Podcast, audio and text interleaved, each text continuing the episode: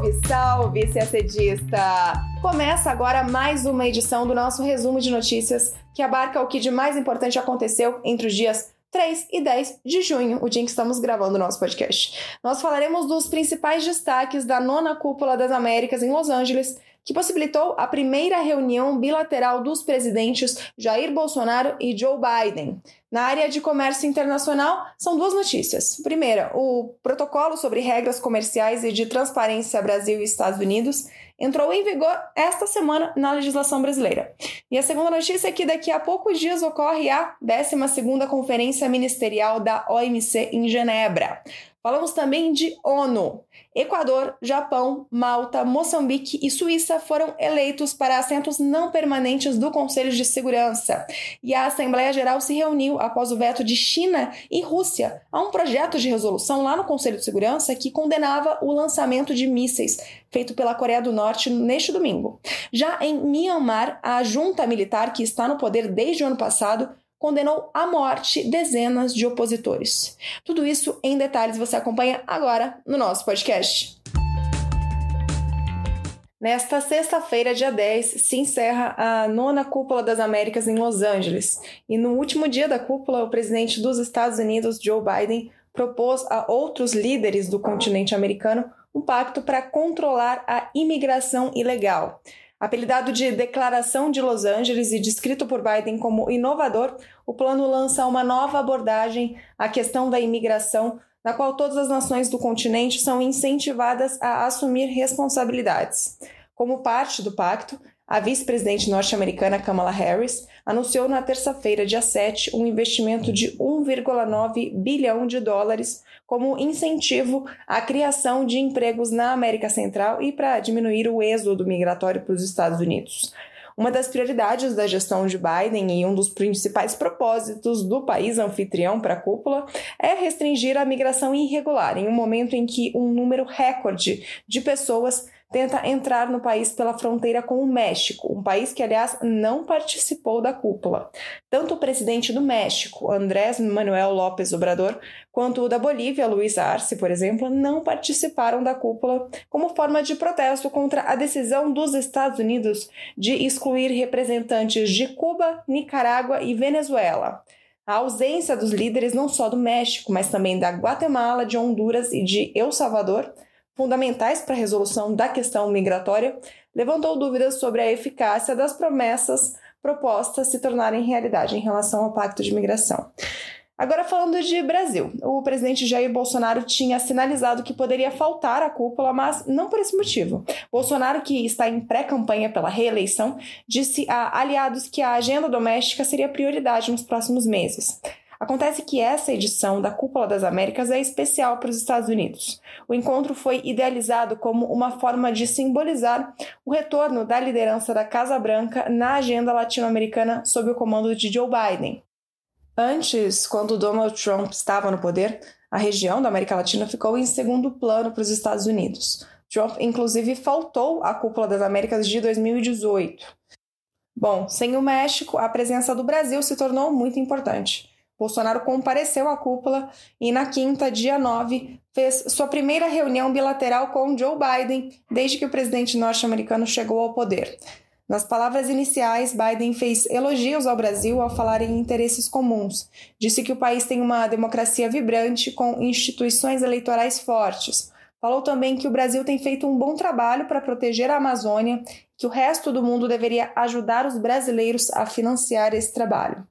O presidente Bolsonaro, por sua vez, afirmou que o Brasil se sente ameaçado em sua soberania na Amazônia, mas que o país preserva muito bem seu território. Ele chamou Biden de prezado companheiro ao concluir sua fala.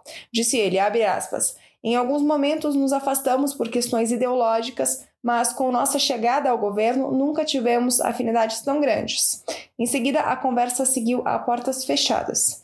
Segundo Itamaraty, os dois líderes enfatizaram o papel da cooperação entre o Brasil e os Estados Unidos na busca de soluções para desafios como a segurança alimentar, a transição energética e o desenvolvimento sustentável.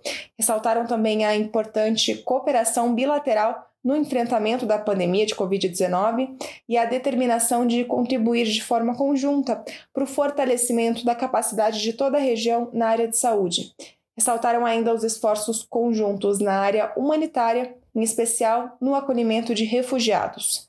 O MRE também informou que durante a reunião, os presidentes Bolsonaro e Biden trataram da importância de manter diálogo reforçado entre os dois países em foros internacionais, como a OEA, a OMC, a OCDE e o Conselho de Segurança das Nações Unidas, cuja presidência caberá ao Brasil no próximo mês de julho.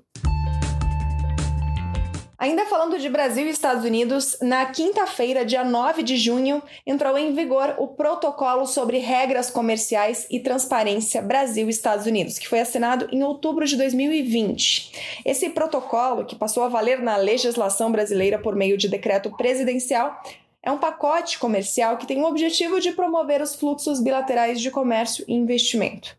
O instrumento conta com anexos sobre, primeiro, facilitação de comércio e administração aduaneira, segundo, boas práticas regulatórias e terceiro, anticorrupção. O protocolo vai viabilizar a diminuição da burocracia de comércio exterior, a redução do custo de operações de importação e exportação e a adoção de boas práticas no campo regulatório. Segundo a nota divulgada pelo Itamaraty, o anexo sobre facilitação de comércio é o texto mais avançado negociado nessa área pelo Brasil e vai além até do acordo sobre facilitação de comércio da OMC. O anexo a respeito de boas práticas regulatórias representa o primeiro acordo com cláusulas vinculantes já adotado pelo Brasil nessa matéria.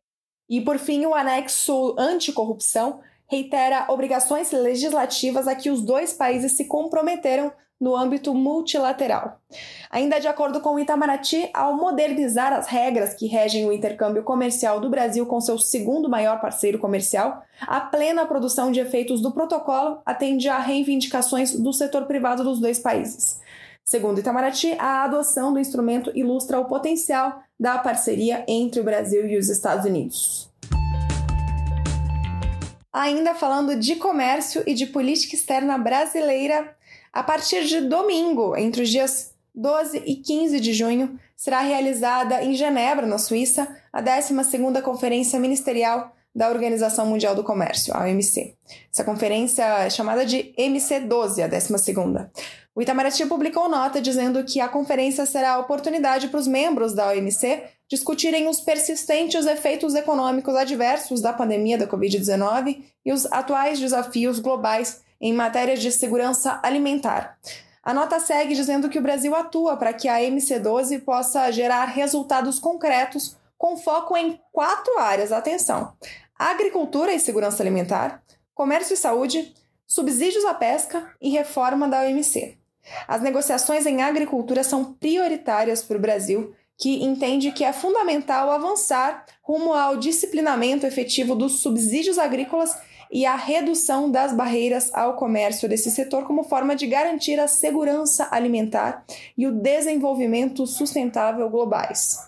Em comércio e saúde, o Brasil apoia o engajamento da OMC na resposta à pandemia, de maneira a estimular a produção global e facilitar a circulação e a distribuição eficiente e equitativa de tratamentos, insumos e vacinas. Com relação à pesca, o Brasil trabalha por resultados ambiciosos em termos de sustentabilidade econômica e ambiental. O Brasil defende ainda uma reforma que seja capaz de revitalizar a OMC e restabelecer sua centralidade como organização promotora do comércio e investimento mundiais em bases justas, abertas e sustentáveis. Para além das negociações multilaterais, o Brasil participa ativamente das negociações em formato plurilateral em temas como comércio eletrônico e facilitação de investimentos, além das já concluídas negociações sobre regulação doméstica de serviços. O Brasil considera que as negociações plurilaterais devem ser plenamente incorporadas à arquitetura institucional da OMC. Ainda de acordo com o Itamaraty, o Brasil espera que a MC12 contribua para a recuperação da economia mundial, a retomada dos fluxos de comércio e investimentos internacionais e o fortalecimento do desenvolvimento sustentável. Agora falamos de ONU. a Assembleia Geral elegeu cinco novos membros não permanentes do Conselho de Segurança para o biênio 2023-2024. São eles: Moçambique, que teve o maior número entre os concorrentes, seguida de Equador, Japão, Malta e Suíça. Aliás, será a primeira vez que Moçambique e Suíça ocuparão mandatos no Conselho de Segurança. Os novos membros substituirão Índia, Irlanda, Quênia, México e Noruega, que terão completado seus dois anos no Conselho em 1 de janeiro do ano que vem, enquanto outros cinco membros não permanentes têm mais um ano pela frente. São eles Albânia, Gabão, Gana, Emirados Árabes e Brasil. Juntamente com 10 lugares rotativos, o Conselho de Segurança é sempre composto por cinco membros permanentes que também têm poder de veto: Estados Unidos, China, Rússia, França e Reino Unido. Por falar em poder de veto, no dia 8 de junho, quarta-feira, a Assembleia Geral da ONU se reuniu pela primeira vez em decorrência daquela resolução lá que a gente já comentou, que prevê que a cada vez que um membro do Conselho de Segurança usar seu poder de veto, a Assembleia Geral deverá abrir uma sessão para debater sobre o assunto. No caso, foi discutido o duplo veto de China e Rússia a um projeto de resolução de iniciativa dos Estados Unidos condenando o lançamento de mísseis balísticos pela Coreia do Norte.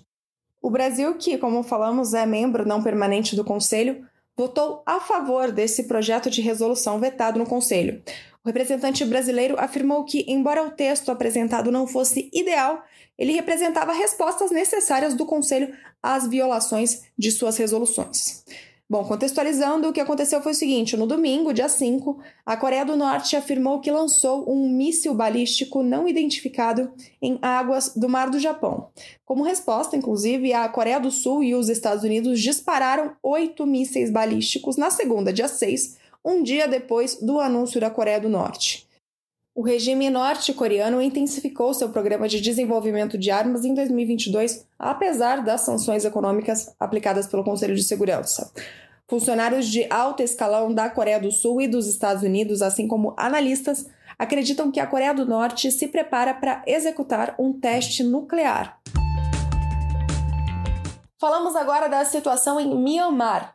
Depois de tomar o poder no ano passado, a junta militar que governa o país condenou à morte dezenas de opositores do regime. O país não registra execuções judiciais há mais de três décadas. Um dos condenados é um ex-membro da Liga Nacional para a Democracia, partido de Aung San Suu Kyi, a ex-líder do país que foi derrubada pelo golpe. Ele, que foi eleito para o parlamento pelo seu partido em 2015, é acusado de ter organizado, após o golpe de Estado, vários ataques contra as forças do regime, incluindo um ataque a um trem de passageiros em uma cidade chamada Yangon, em agosto, no qual morreram cinco policiais. E o conhecido ativista pró-democracia Kiao Men-yu, apelidado Kojimi, recebeu a mesma sentença. Ele ficou famoso durante as revoltas estudantis de 1988 contra a antiga junta militar e foi condenado à morte agora por incitar a rebelião com suas publicações nas redes sociais.